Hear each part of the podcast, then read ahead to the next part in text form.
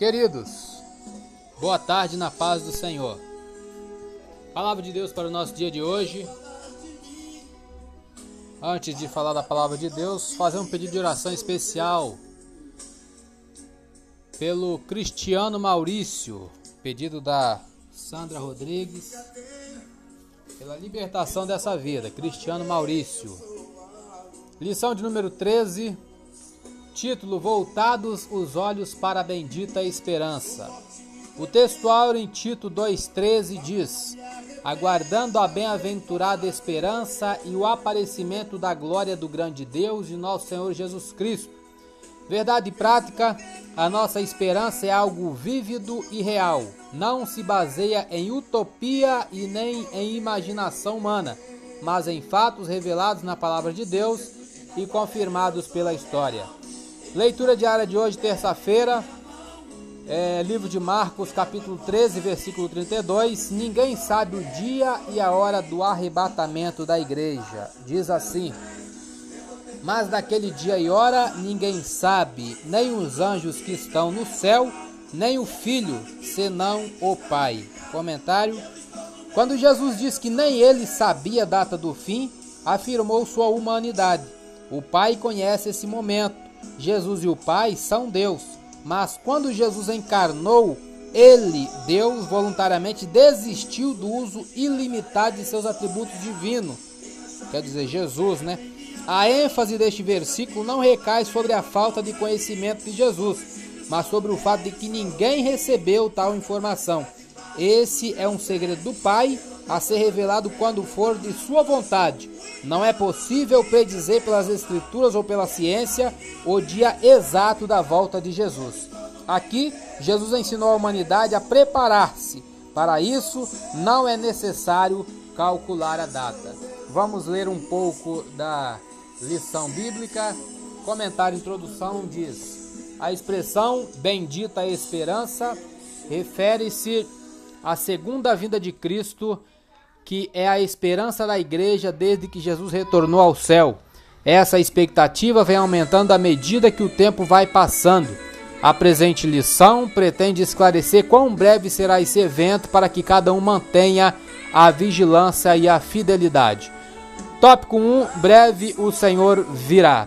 Ponto central: a esperança da igreja é vívida e real. A vinda de Jesus é tão certa quanto a sucessão dos dias e das noites, e disso não temos a menor dúvida. Esse dia está próximo e os sinais que precederão a vinda de Cristo já estão presentes. Ponto 1. A vinda de Cristo.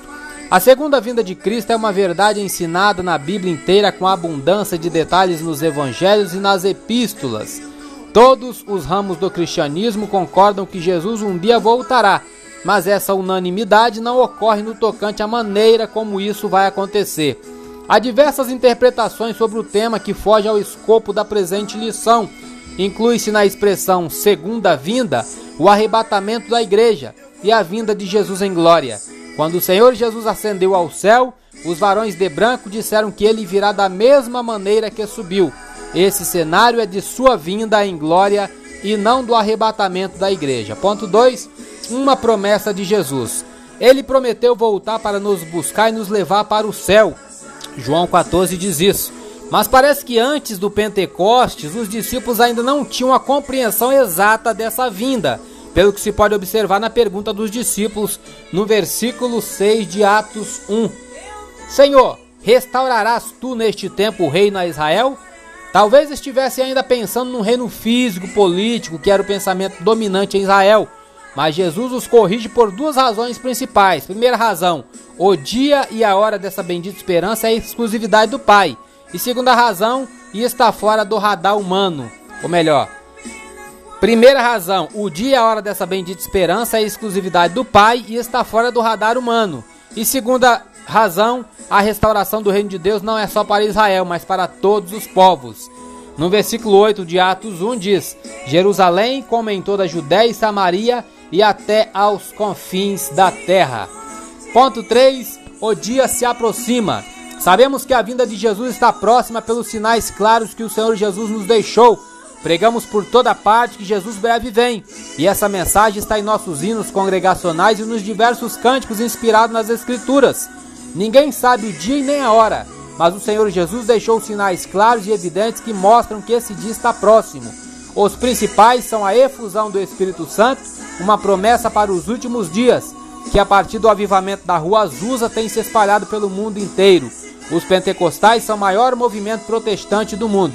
O outro sinal evidente é a fundação do Estado de Israel, que desde 1948 ostenta sua bandeira tremulando na sede das Nações Unidas como Estado soberano. Síntese do tópico 1: a vinda de Cristo é tão certa quanto a sucessão de dias e estações, porque o nosso Senhor garantiu. Terminando também pedindo oração pelo nosso amigo Nisclay Guerra. Apresente esse querido em oração. Eu sou Elias Rodrigues, essa foi mais uma leitura diária de hoje. Compartilhe essa mensagem com seu grupo de amigos e que Deus nos abençoe. Amém.